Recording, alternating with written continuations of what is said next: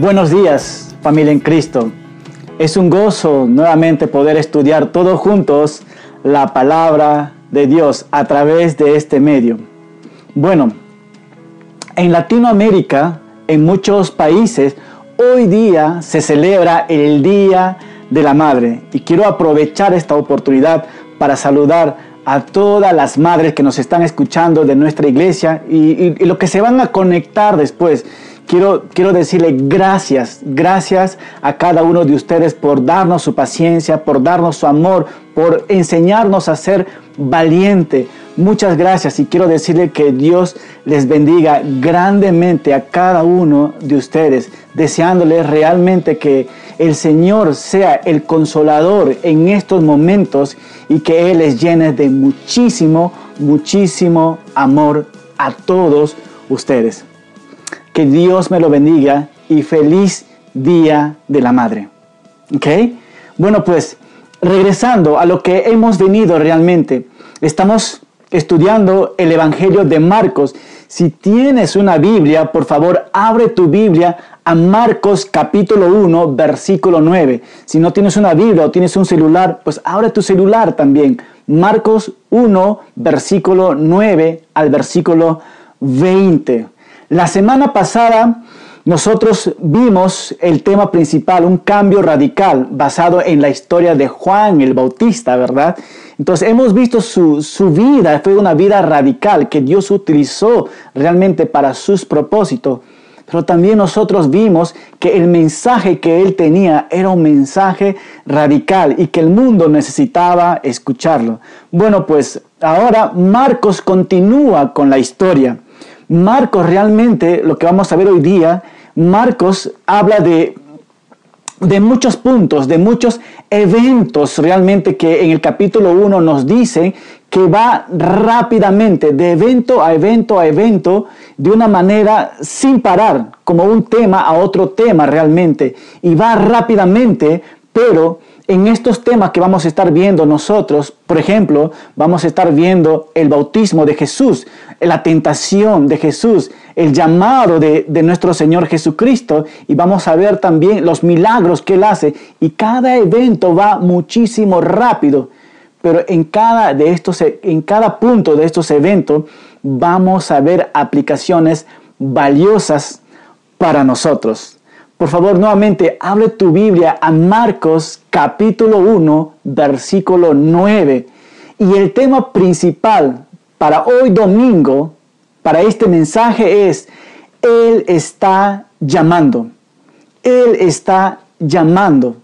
Y vamos a ver tres, tres aplicaciones prácticas. Si quieres tomar notas, aquí está las tres aplicaciones prácticas que vamos a ver. Número uno, el llamado a su ministerio. Vamos a ver que nuestro Señor Jesucristo está iniciando su ministerio y él, y él ha sido llamado para este ministerio y vamos a ver que Dios mismo aprueba este llamado, viene el Espíritu Santo y él mismo dice, no, este es mi Hijo amado en quien tengo complacencia.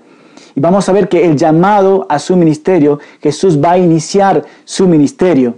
Y número dos que vamos a ver es Jesús llama a seguirlos. Jesús va a llamar a cuatro pescadores que están trabajando.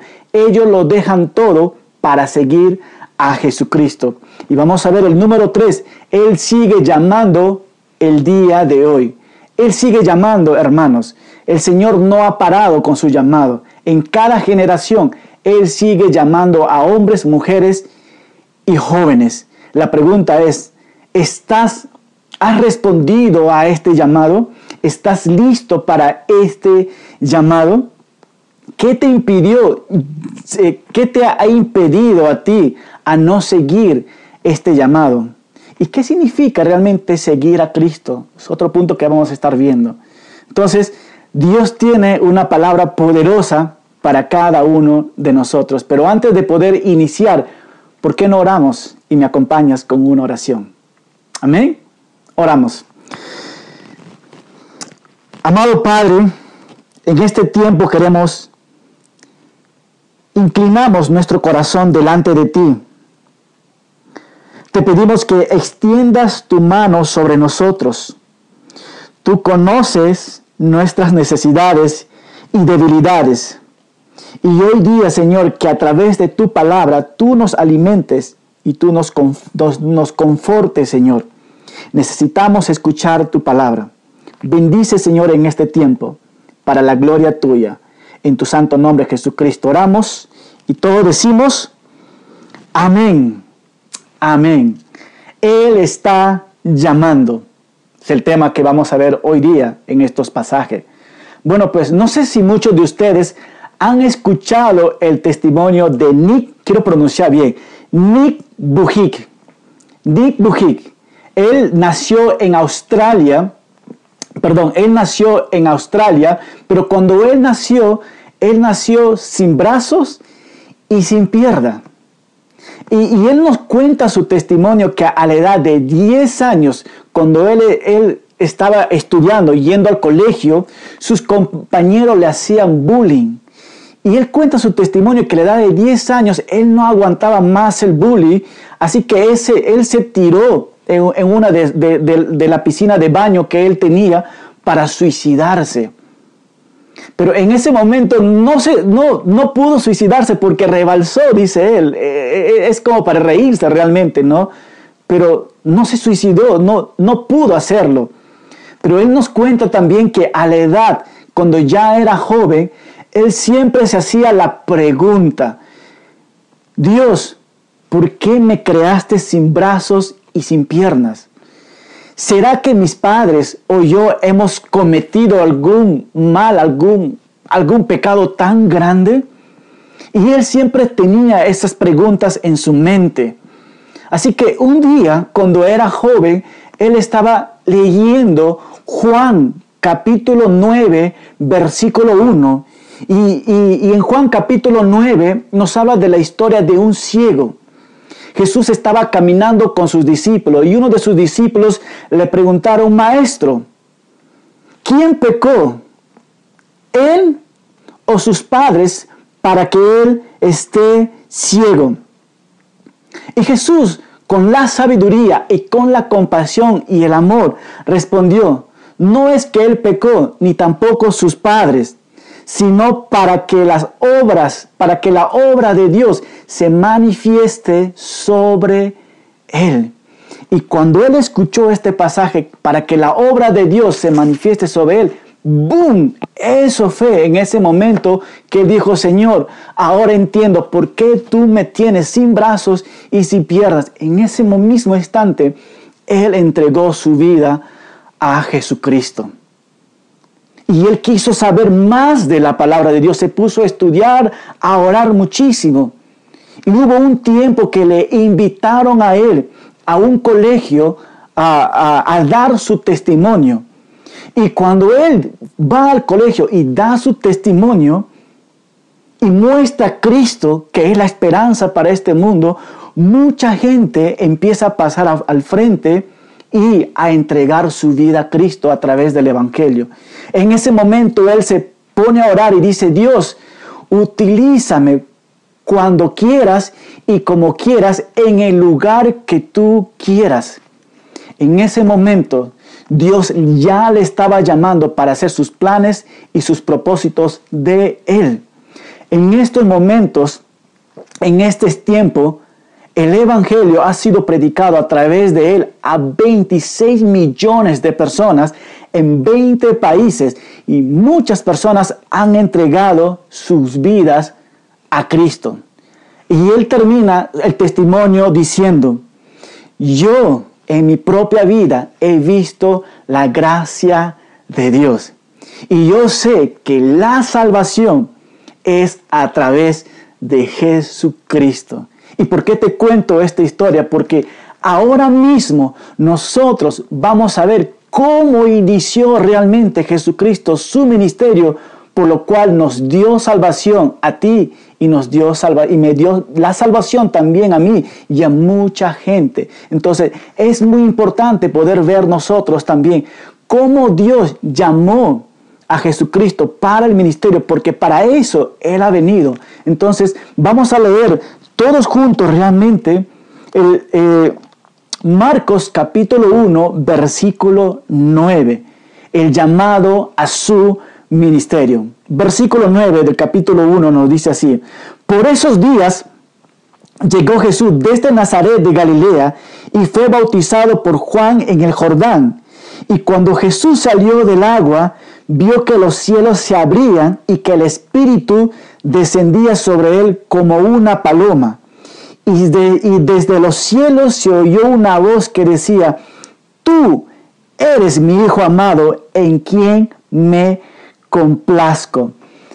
¿Qué es lo que vamos a ver nosotros aquí? Primeramente lo que vamos a ver, e, estos pasajes del versículo 9 al 11 son unos pasajes repletos de significado espiritual. Es como para pasarnos toda una enseñanza aquí, pero vamos a ir a lo práctico. Quiero que, quiero que, que notemos tres observaciones. Y las tres observaciones es el bautismo de Jesús, la venida del Espíritu Santo y la voz de Dios. Entonces, el bautismo de nuestro Señor Jesucristo. 30 años han pasado y nadie conocía a Jesús. Jesucristo estaba en el anonimato, quiero pronunciar bien, anonimato, anonimato, que anónimo estaba Jesús. Pero en este momento ya no va a ser anónimo. Él se va a dar a conocer. Eh, él, sabe que eh, el tiempo se ha cumplido, el Señor le ha llamado para cumplir una obra. Y lo que, es, lo que quiero que notes aquí, el bautismo de nuestro Señor Jesucristo, a los 30 años, Él da su aparición.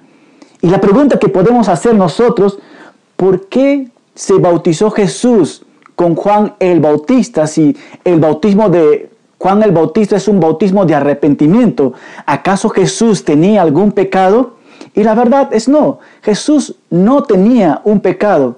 Es más, en, Mateo 3, versículo 14, cuando Juan el Bautista ve al Señor Jesucristo, él dice estas palabras, ¿no? Pero Juan se le oponía diciendo, yo necesito ser bautizado por ti y tú vienes a mí. Es interesante esto, ¿verdad? Entonces, ¿por qué razón nuestro Señor Jesucristo se ha bautizado? ¿Será que Él ha pecado? Como dije, no, no es que Él haya pecado, sino que vamos a ver que hay un propósito por lo cual Jesucristo se ha bautizado. Entonces, Jesús primeramente fue bautizado para cumplir con toda su misión en la tierra. Jesús se ha bautizado para hacer la voluntad del Padre. Eso era la voluntad del Padre y Jesús siempre quería hacer la voluntad de su Padre. ¿Por qué Jesús se bautizó? Jesús se bautizó también para identificarse con nosotros los pecadores. Y también Jesús se bautizó, ¿para qué? Para darnos un ejemplo a seguir en este bautismo. Muchas personas dicen, yo no quiero bautizarme, yo no quiero hacerlo, ¿por qué tengo que hacerlo? Bueno, pues Jesús nos está dando un ejemplo a hacerlo y es un mandato que tú y yo debemos hacerlo. Si tú no te has bautizado, te animo a que si tienes una iglesia, habla con tu pastor y, y sé obediente al mandato que Dios nos ha dado de ser bautizado. Y aquí vemos el ejemplo de nuestro Señor Jesucristo, ¿verdad? ¿Y, y, y qué más podemos ver nosotros? Que Jesús que Jesús realmente, tú y yo lo sabemos, que Él no tenía que ser bautizado, pero tampoco Él no tenía que morir por, nosotros, ¿verdad? Pero Él lo hizo porque realmente esto era el plan de Dios, eso era el propósito de Dios por lo cual envió a nuestro Señor Jesucristo. ¿Y por qué lo, y, por qué lo está cumpliendo? Para el beneficio de nosotros realmente. Y qué lindo poder saber esto sobre el bautismo de nuestro Señor Jesucristo. Pero vemos otra observación también, la venida del Espíritu Santo. Nos dice así en el versículo 10, y cuando Jesús salió del agua, vio que los cielos se abrieron. La palabra abrieron en el griego significa quiso. Y la palabra quiso significa que los cielos se abrieron completamente o, significa rasgarse completamente Es como que agarrar una tela y romperlo así. Eso es el significado que, que está mostrando aquí, que los cielos completamente se abrieron. Entonces, ¿qué más de lo que podemos ver nosotros acá? Que esto es un evento impresionante. Es un evento único en la historia de la humanidad. ¿no? Que, que, los cielos se abren en sí mismo, pero al mismo tiempo podemos ver cuando el cielo está abierto, vemos descender, aquí dice, al Espíritu Santo en forma de paloma. No nos dice como paloma, nos dice en forma de paloma. Pero los cielos están abiertos y la, y la tercera observación es la voz del Padre. La voz del Padre. Desde el cielo el Padre hablando a la tierra. ¿Y qué es lo que está diciendo? Tú eres mi Hijo amado en quien tengo complacencia. Jesucristo realmente sabía que venía del Padre, pero el Padre lo está afirmándolo a Jesucristo, que realmente es el Hijo, ¿verdad? Pero también hay una palabra que dice complacencia.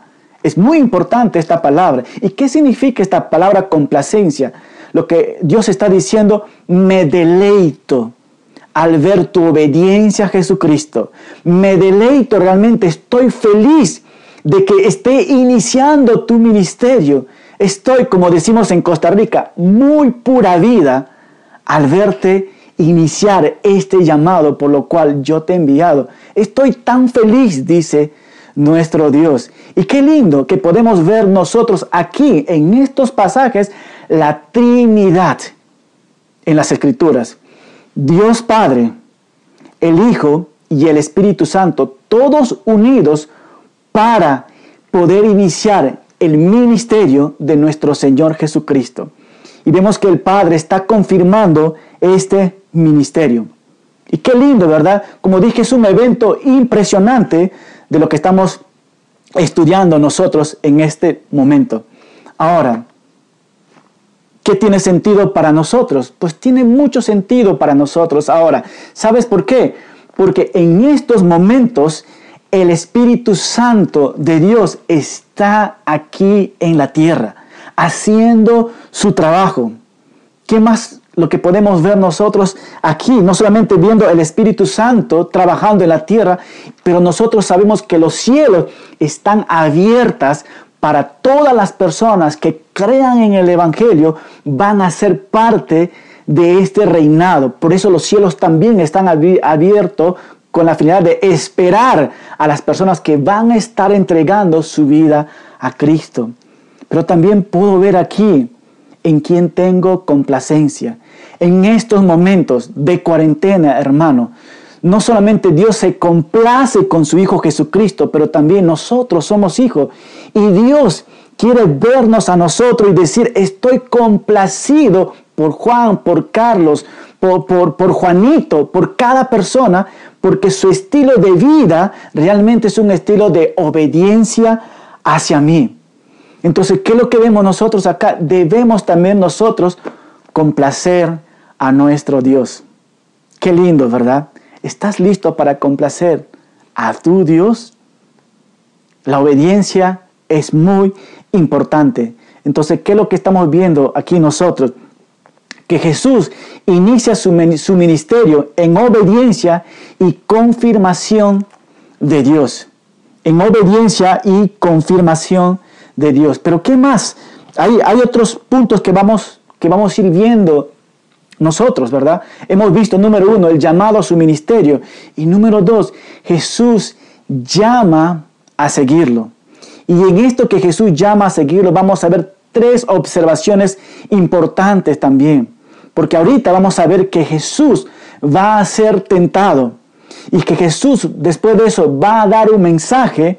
Y después de eso Jesús va a estar llamando a sus discípulos. Entonces Jesús va a ser tentado. Entonces Jesús va a llamar también a todas las personas que son tentados, les llama a Él. ¿Por qué? Porque Él ha sido tentado en todo y Él está dispuesto a ayudarnos. Entonces vamos a leer este pasaje del versículo 12 y versículo 13. que nos dice así, enseguida el Espíritu Santo llevó a Jesús al desierto y allí fue puesto a prueba por Satanás durante 40 días y estaba, y, perdón, estaba entre las fieras y los ángeles lo servían. Entonces, la tentación. Marcos no nos realmente no no nos está dando muchos detalles sobre la tentación de Jesucristo, pero Lucas nos da más detalle y Mateo nos da más detalle. Así que vamos a ver algunos puntos importantes en la tentación de nuestro Señor Jesucristo. Primeramente, ¿quién es el que está tentando a Jesucristo? Y tú y yo sabemos, el que está tentando a Jesucristo es Satanás. Satanás es el, que, el tentador. Y si ustedes no saben quién es este personaje, pues algo corto te voy a compartir. Primeramente, Satanás antes estaba en la presencia de Dios. Era llamado Lucifer. Este Lucifer realmente se, se rebeló contra, contra Dios por su belleza y por el orgullo que él tenía. Él quiso hacer una rebelión contra Dios. Llamó a la tercera parte de los ángeles para rebelarse contra Dios. Pero ¿quién puede rebelarse contra Dios? Dios conocía todo esto y le expulsó a la tierra. Y en la tierra Él está chambeando, está trabajando ahora, tentando a las demás personas. Satanás, este nombre Satanás en el hebreo significa Él adversario, el que está en contra de Dios y el que está en contra de los hijos de Dios. Ahora, Satanás en el griego es conocido como el diablo. El diablo en sí, y esta palabra diablo significa el calumniador, el acusador, el mentiroso, ¿verdad? Ahora, Él es el que está tentando a nuestro Señor Jesucristo, el tentador. ¿verdad? Pero vemos que Jesucristo fue llevado por el Espíritu Santo. ¿A dónde? Al desierto. Eso era el plan de Dios, para que Jesucristo toma un tiempo de preparación espiritual, buscando la dirección de Dios. 40 días estaba orando él. Ahora, un punto muy importante, Satanás no lo tentó los 40 días. Es muy probable que al final de los 40 días, cuando él estaba débil, él empezó a tentarlo. Entonces vemos que Jesús estaba buscando la voluntad de Dios en oración, en pasar tiempo de intimidad con su Padre. ¿Y, y dónde lo tentó Satanás a Jesús? Nos dice en el desierto. ¿Qué hay en el desierto, hermano? En el desierto no hay nada realmente, ¿verdad? Muchas veces nosotros pensamos que, que, debemos estar en la ciudad, porque en la ciudad hay mucha tentación. No necesariamente, en el desierto no hay nada y Jesucristo fue tentado en este lugar. ¿Qué quiero decir con esto? Que no importa el lugar que sea desierto o sea una ciudad, Satanás siempre te va a tentar. ¿Y de qué manera, de qué manera fue tentado nuestro Señor Jesucristo? Y quiero tres puntos muy importantes que vamos a estar viendo nosotros, por lo cual Satanás tentó a Jesucristo. Satanás tienta a Jesucristo para que él pueda utilizar su divinidad, sus poderes. Jesucristo está de hambre y básicamente le está diciendo, ¿verdad? Mira, acá hay hartas piedras. Si tú tienes hambre, ¿por qué no conviertas estas piedras en panes? Lo que está diciendo, pues si tú realmente eres poderoso, tú tienes el poder para hacerlo, ¿verdad? Y, siempre, y siempre va a ser esto también, ¿no? Y sabemos que Jesucristo sí tiene el poder para hacerlo, realmente, ¿verdad? Ahora, Dios a ti y a mí también nos ha dado a nosotros los dones, los dones del Espíritu Santo. Tenemos dones para utilizarlo. Y muchas veces Satanás, así como atacó a Jesucristo con sus poderes, Satanás ataca a mí y te ataca a ti también con nuestros dones. Nos dice básicamente, tú no eres capaz para hacer estas cosas. Tú no eres capaz para poder enseñar. Tú no eres capaz para, para poder, digamos, ¿no? Ser un dador alegre. Tú no eres capaz de liderar. Y, la culpa viene hacia nosotros. Y, debemos de responder como respondió Jesucristo. Escrito está realmente, ¿verdad? De esta manera, Él está tentando a Jesucristo para que pueda utilizar sus poderes. Y número dos, podemos ver que, que Satanás tienta a Jesucristo con respecto a su relación con el Padre. ¿Qué le dice también? Lánzate y vamos a ver si tu Padre envía ángeles a rescatarte. ¿Cuántas veces de nosotros hemos sido tentados? Y es más, estamos siendo tentados en estos momentos de cuarentena. Es como decir, Satanás está enviando dardo a muchos de nosotros en nuestra mente diciendo, no hay comida, lo que tienes que hacer, si no hay comida, pues rompa la cuarentena, ve y ponte a robar. Pero si tú sabes, si tú robas, ¿sabes lo que va a pasar? La policía te va a agarrar y te va a poner en la cárcel. ¿Verdad? Y, eso es bueno, pues no es bueno. Y Satanás quiere que tú creas esta mentira. Y estamos siendo tentados de muchas formas en estos momentos con nuestra relación como con, con, nuestra relación con nuestro Padre celestial. Y déjame decirte que Dios, nuestro Padre, nos dijo que él va a proveernos todo lo que necesitamos. Él no va a abandonarnos. Eso es una verdad que está escrito en la palabra de Dios. Pero eso es una mentira que muchas veces Satanás también utiliza ¿no? con respecto a nuestra relación con Dios. No, Él no va a proveerte, nos dice, ¿no? Y tomamos otros pasos equivocados. Y vemos el número tres, que Satanás tienta a Jesucristo para llegar de una manera más fácil a ser rey. ¿En qué sentido? Satanás le mostró todos los reinos si postrares, ¿qué dice? Me adorarás. Me vas a adorar, te vas a postrar delante de mí. Y muchas veces también Satanás ofrece el reino a nosotros como hijos de Dios para apartarnos de los planes y de los propósitos de Dios que tiene para nosotros. Hermano, no escuches a Satanás. Él es un calumniador, él es un mentiroso. ¿Ok? Entonces, hermanos, ahí está la tentación. Ahí está el que va a tentarnos a nosotros. ¿Y, por qué estoy tomándome este tiempo para hablar de la tentación? Porque hoy en la cuarentena estamos siendo bombardeados con la tentación. La tentación está tocando la puerta de tu casa y muchos están cediendo realmente y caen en el pecado. No es pecado ser tentado. Jesús está siendo tentado en este momento. El pecado es ceder a la tentación. Eso sí es pecado. Y créanme, hermanos, muchos están cayendo en, la, eh, están siendo tentados y están cayendo en pecado. Pero muchos estamos resistiendo y hoy día quiero mostrarte realmente las herramientas que Jesucristo ha utilizado y quiere que tú y yo utilicemos también para no ser tentado. Entonces, hermano, ¿de qué manera me puede ayudar esta enseñanza para que yo no caiga en la tentación? Y quiero animarte a que tomes nota esto. ¿Cómo puedo evitar en no, en no caer en la tentación? Número uno, aquí está. Conoce la palabra de Dios. Jesucristo conoció la palabra y utilizó, ¿qué dice?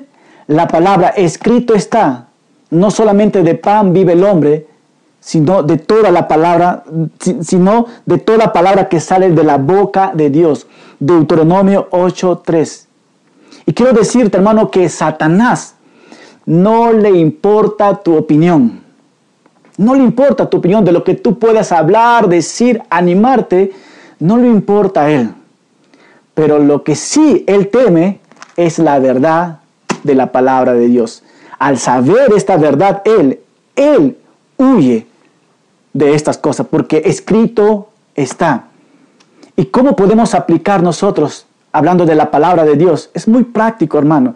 Debemos de memorizar varios pasajes de las escrituras. Me encanta, uno de nuestros líderes nos compartió a nosotros que están tomando tiempo ellos como familia y sus hijos a memorizar versículos de la Biblia. Y quiero animarte, padre o madre, que tomes un tiempo a memorizar versículos con tu familia, con tus hijos. Y créame que esto va a ser una bendición. Puedes utilizar también algunas aplicaciones en tu celular donde que tengas la Biblia y te pones y, tomes un tiempo a poder leerlo también y poder memorizar algunos pasajes. Son las grandes aplicaciones que nos pueden ayudar cuando estamos siendo tentados realmente, ¿verdad? Número dos, tómate un tiempo en la oración. Un tiempo en oración, porque la palabra de Dios también nos dice en Marcos 14, velad y orad para que no entréis en tentación. El espíritu a la verdad está dispuesto, pero la carne es débil. Hermano, ¿tu carne es débil? Sea sincero, hermano, ¿tu carne es débil? Sí. ¿Y qué tenemos que hacer? Tomar un tiempo de oración. Tenemos tiempo para todo. Tenemos tiempo para tomar desayuno, para comer, para ver películas, para ver Netflix, para pasar tiempo en, en familia. Pero a veces no tenemos tiempo para orar, hermanos. El problema no es esto, el problema es prioridad. Debemos tener una prioridad íntima con Dios, a tomar, a tener un tiempo de oración. Te animo a que apartes un tiempo a solas con tu Padre. Él quiere escucharte y Él quiere hablarte también a través de su palabra. Te animo a tomar un tiempo en oración. Busca un lugar. Ve y lleva a tu familia. Oren juntos, hermanos, para no caer en tentación. Y número tres, hermano, obediencia. Obediencia es muy importante. Satanás conocía todas las muchas partes de las escrituras y él sabe y conoce, ¿verdad? Pero él no obedece la palabra de Dios. Jesucristo conoce la palabra y la obedece. Entonces, una aplicación práctica, hermano, cuando Satanás te está tentando, tú necesitas conocer la palabra de Dios, tener un tiempo en oración y obedecer lo que la palabra de Dios te está diciendo. Satanás te va a decir, no eres hijo de Dios. Y la palabra de Dios, ¿qué te dice? Eres hijo de Dios y tienes el Espíritu Santo. Eso es verdad. No creas a este mentiroso de Satanás. Y siempre digo, Satanás es un conchudo. Un conchudo en el sentido, no te me rías, e-, es un conchudazo realmente. ¿Cómo? ¿Cómo va a querer tentar al Hijo de Dios? Satanás vio quién es Jesucristo en los cielos y aún así quiere tentarlo. Eso es ser conchudo. Si a Él lo ha tentado, ¿cuánto más a nosotros? Entonces, hermano, debemos estar preparados. Aquí están tres aplicaciones que te estoy mostrando para que estés preparado realmente. Ahora, ahí está. Pero hermano, ¿pero qué pasa si, si estoy luchando con la tentación? Aquí está otra aplicación, hermano. Nuestro Señor Jesucristo ha sido tentado en todo, nos dice Hebreos 4:15. Hebreos 4:15 dice que Jesucristo ha sido tentado en todo. Si yo sé que Jesucristo ha sido tentado en todo, pero nunca ha caído en pecado, entonces Jesucristo me está llamando, me está dando una invitación a venir a Él y decir, Jesucristo, ayúdame en mi tentación. Yo necesito de ti y créame que Jesucristo es fiel. Él nos va a ayudar en nuestras debilidades, en nuestras tentaciones. Él está invitando, porque su palabra de Dios, la palabra de Dios nos dice en Hebreos 4, versículo 16. Por tanto, acerquémonos confiadamente al trono de la gracia para alcanzar misericordia y hallar gracia para cuando necesitemos ayuda. Cuando necesitas ayuda, ve a la palabra de Dios, pídele a nuestro Señor Jesucristo, porque Él ha vencido a esta tentación. Amén. Pero continuamos a otro evento más. Otro evento más. Versículo 14. ¿Qué nos dice el versículo 14? Versículo 14 y 15. El versículo 14 y 15 es, Jesús me llama a un arrepentimiento. Hemos visto el número uno, Jesús me llama a acercarme a Él en mi debilidad, en, en la tentación. Ahora Jesús me llama a un arrepentimiento. Versículo 14. Después de que Juan fue encarcelado, Jesús fue a Galilea para proclamar el Evangelio del reino de Dios. 15, decía, el tiempo se ha cumplido y el reino de Dios se ha acercado. Arrepiéntanse y crea y crean en el evangelio. Y nuevamente nosotros vemos aquí, ¿verdad? Que eh, eh, eh, no nos cuenta aquí el, ministerio que Jesucristo tuvo en, en Judea. En Judea Aquí Marcos se salta muchos pasajes y él va directamente al ministerio que pasó en Galilea, pero no nos no está contando el ministerio que pasó en Judea. Jesucristo en Judea pasó un año enseñando e, en este lugar, pero que ahora está, y está encaminando a un lugar, a una provincia llamado Galilea, ¿verdad? Galilea. Es muy importante saber el ministerio de nuestro Señor Jesucristo en Galilea, porque en Galilea Él va a pasar más de un año y medio ministrando aquí.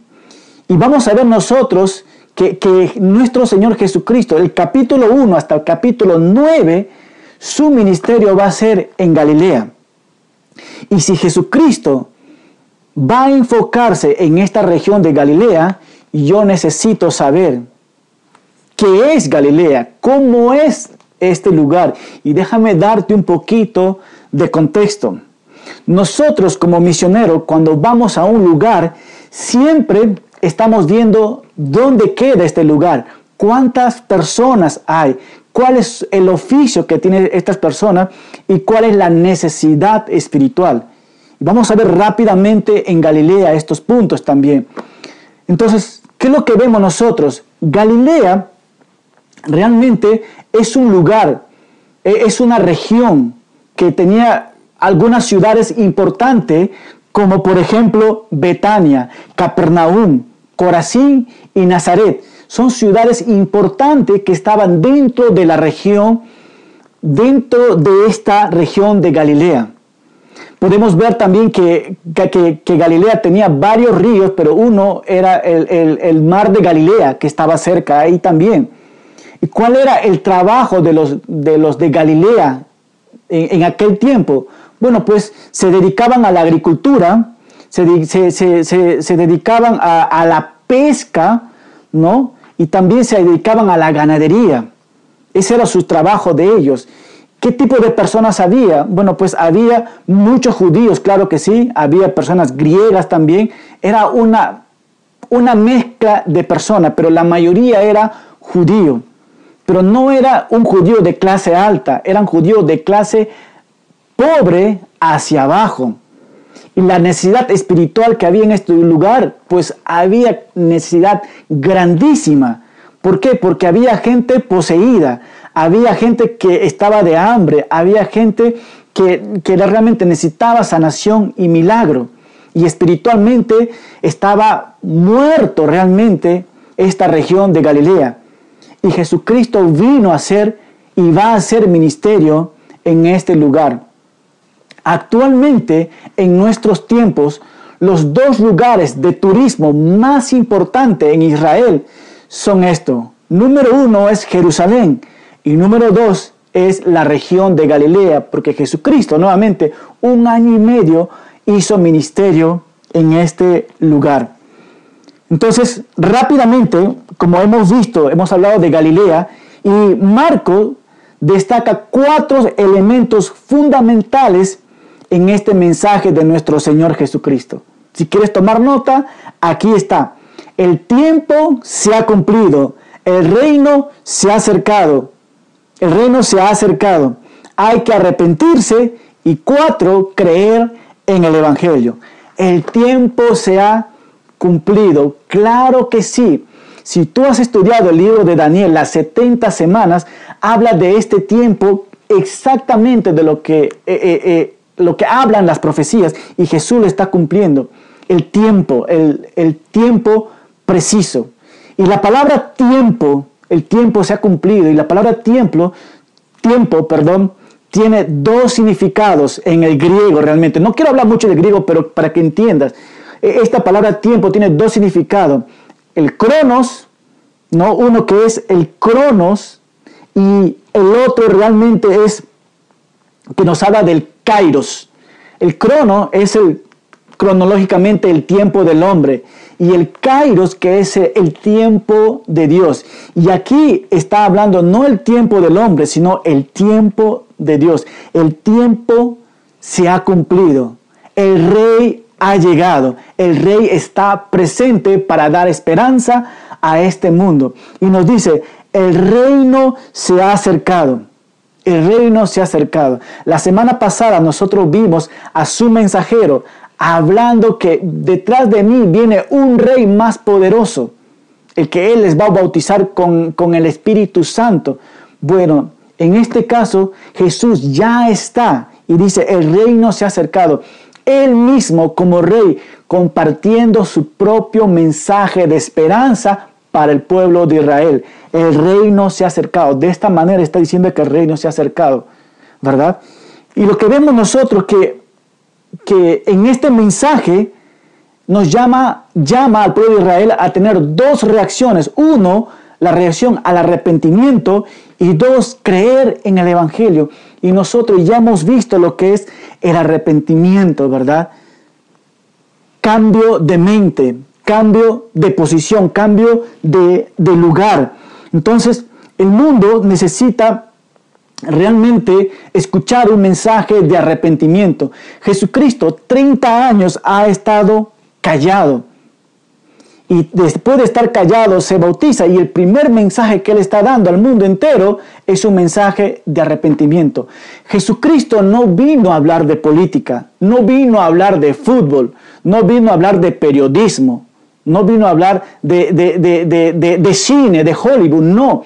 Él vino a dar un mensaje y es un mensaje a que el mundo venga a tener un arrepentimiento, una reconciliación con el Padre. Pero también nos, nos llama este mensaje a creer en el Evangelio. Creer en el Evangelio. Otra reacción que demanda una acción. Y qué lindo poder saber nosotros esta verdad, ¿no? Uno, arrepentimiento y creer en el Evangelio. Son pasos para poder reconciliarnos con, con Dios, que podamos volver a los pies, que podamos volver a tener una relación con nuestro Padre. Y todo es nuevamente a través de un arrepentimiento y creer en el Evangelio creer en lo que Cristo va a hacer realmente, su vida, su vida, su muerte y la resurrección que Él está iniciando ahora mismo hablando de su vida. Pero continuamos, ¿no? Jesucristo está dando este mensaje, es un mensaje poderoso. Él está llamando a una decisión. Y cada uno de nosotros debemos de tomar una decisión. Y qué lindo es saber que Dios nos da a cada uno de nosotros poder decidir. ¿Verdad? Tú y yo no tuvimos la opción de decidir nacer en un país. Ya, yo no puedo escoger. Ya nací en el, en el Perú y qué lindo, ¿verdad? Pero no tuvimos, no nos preguntaron a nosotros, ya nos pusieron en este lugar. Nosotros no decidimos quién iba a ser nuestros padres. Ya estaban nuestros padres. Yo no decidí, yo, yo hubiera querido tener ojos azules, por lo menos, ¿verdad? Tal vez muchos de ustedes, pero nos conformamos con lo, con lo que tenemos, ¿verdad? Porque así fue decidido. Pero gracias a Dios que Él nos, nos, nos da esta oportunidad de poder decidir algo eterno para nosotros, de decidir seguir a Cristo a través de qué? De un arrepentimiento y de creer en el Evangelio. Y qué lindo es poder saber esto, hermano, porque cada uno de nosotros debemos de tomar esta decisión. Si no has tomado una decisión de entregar tu vida a Cristo, hoy es el tiempo de dar este paso. Y si has entregado tu vida a Cristo, es el mejor paso que has tomado en tu vida. Esta decisión. Pero vamos a ver otro paso muy importante también, el llamado a seguirlo. Versículo 16. Mientras Jesús caminaba junto al lago de Galilea, vio a Simón y a su hermano Andrés que estaban echando la red al agua porque eran pescadores. Jesús le dijo, sígueme y yo haré de ustedes pescadores de hombres. Y enseguida ellos dejaron sus redes y lo siguieron. Un poco más adelante Jesús vio a otros dos hermanos, a Jacobo y a Juan, hijo de Zebedeo, quienes estaban en la barca y remendaban sus redes. Y enseguida Jesús los llamó y ellos dejaron a su padre en la barca con los jornaleros y lo siguieron.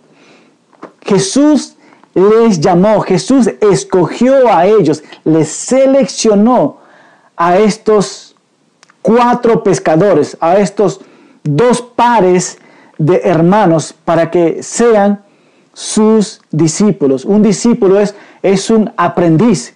Cada uno de nosotros realmente somos llamados a ser discípulos de nuestro Señor Jesucristo. Ahora, ¿quiénes eran estos hombres? Eran pescadores, eran hombres de negocios en la región de Galilea.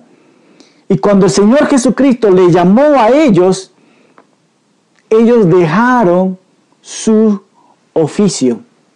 Pero esto no es la primera vez que Jesucristo interactúa con ellos. Ya había habido un previo. En Juan capítulo 1 nos habla que Jesucristo ya había interactuado con cada uno de ellos. Pero esta vez Jesucristo les llama a seguirlo a Él. Y estos hombres eran pescadores de hombres. Ahora, pregunta hermano, ¿En qué condición espiritual estaban estos hombres? ¿Eran espirituales? No, no eran espirituales. ¿Pedro era humilde? No, era más orgulloso. ¿Juan era humilde también? No, simplemente él quería nada más y nada menos estar sentado a la diestra del Padre. Estaba buscando fama. Vamos a ver que más adelante estaba Simón también, ¿verdad? Y, él escogió a 12 discípulos. Entonces, lo que quiero decir que estos hombres no eran nada perfectos, eran imperfectos realmente. Eran hombres pecadores, arrogantes, orgullosos, común y corriente, pero la pregunta sigue en mi mente, ¿por qué razón Jesucristo llamó a estos hombres y por qué no llamó a otros hombres más capacitados, ¿verdad? O más calificados. Hermano, Jesucristo no es un, no es un cazador de talentos. En mi país hay un programa llamado Yo Soy. En otros países de, Latino, de Latinoamérica el programa se llama Yo Me Llamo. En Europa es American Idol, ¿verdad? Pero para que tú seas parte de, este programa, ¿no? E, es, es, un programa de canto. Bueno, pues uno tiene que saber cantar, ¿verdad? Dos, tienes que tener pues algo de experiencia escénico, saber comunicarse también. Porque si tú no sabes nada de esto, pues nadie te va a llamar a ser parte de este concurso realmente, ¿verdad? De la misma manera también cuando alguien quiere formar un grupo o una empresa, no va a llamar a los descalificados, va a llamar a los más calificados, ¿verdad? ¿Y por qué? No, porque cada persona, cada grupo siempre va a estar buscando el esfuerzo humano.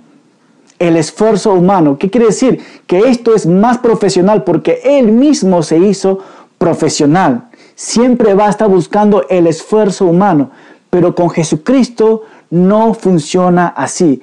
Cuando nuestro Señor Jesucristo llamó a sus discípulos, no los llamó a ellos porque realmente eran calificados, eran personas excelentes. Jesucristo los llamó a ellos para que a través de Él ellos puedan ser instruidos y puedan ser utilizados a través del Espíritu Santo con un poder divino no con el poder del hombre, sino con el poder de Dios. Y eso es lindo poder saber, poder saber tú y yo, hermano, que cuando somos utilizados por Dios, no es por lo que somos nosotros, es por lo que Dios está haciendo a través de nosotros. Y me encanta, ¿por qué? Porque ahí la gloria no está en nosotros, está en Dios, realmente, ¿no? Y, sí, mi hermano, Jesús ha llamado a sus discípulos a seguirlo y ellos dejaron todo. Pero el tercer punto, Él sigue llamando el día de hoy. Él sigue llamándonos el día de hoy. ¿A qué? A seguirlo. Como dije, los discípulos lo han dejado todo para seguirle a su maestro. No se opusieron, dejaron su negocio. ¿Por qué? Porque estaban, ellos estaban confiados y seguros que al seguir a Jesús, su vida no va a ser lo mismo, va a ser diferente. Y hermanos, ¿qué significa seguir a Jesús? Seguir a Jesús significa es que Él me va a capacitar a mí para ser pescador de hombres, ¿verdad? No podemos salir a pescar sin saber cómo se pesca. Hermano, cuando Jesús nos llama a nosotros a seguir, hay una razón. Cuando Jesús llamó a sus discípulos, ¿acaso les, envió a predicar al mismo instante? No. Jesucristo, cuando Él los llamó, les llamó para que ellos pudieran escuchar sus enseñanzas. Ellos pudieran escuchar ¿no? sus enseñanzas y después vivir lo que ellos están escuchando de Jesús. Y número tres, poder comunicar a los demás esta verdad. Y número cuatro, poder ir más allá y compartir las buenas nuevas. Entonces, seguir a Jesús para nosotros significa también escuchar, pero escuchar qué? La palabra de Dios, ser discípulo de Dios a través de su palabra. Poder nosotros también vivir esta palabra que estamos escuchando y después poder comunicar a otros este evangelio y después poder ir a otros lugares dejándolo todo realmente. Hechos capítulo 2, que cuando el Espíritu Santo venga, dice Hechos capítulo 1, 8, perdón, me serán testigo en Jerusalén, ¿no? en Samaria, en Judea y en Samaria, en todas partes del mundo. Ese es un llamado a seguir también, un llamado específico que Dios tiene para cada uno de nosotros. Pero la pregunta, hermano, ¿estás listo para este llamado? Él está llamando. Él está llamando a seguirlo, a seguirlo a Él. Y está llamando ahora a hombres y a mujeres y a jóvenes para ser un discípulo de Él, para poder compartir su evangelio a este mundo que lo necesita. Pero pastor, yo no sé nada, yo no, yo no me siento digno ni capacitado. Pero sabes qué? No depende de ti, depende de Él a través de ti. Y esto me lleva a un pasaje de Corintios que aquí voy terminando.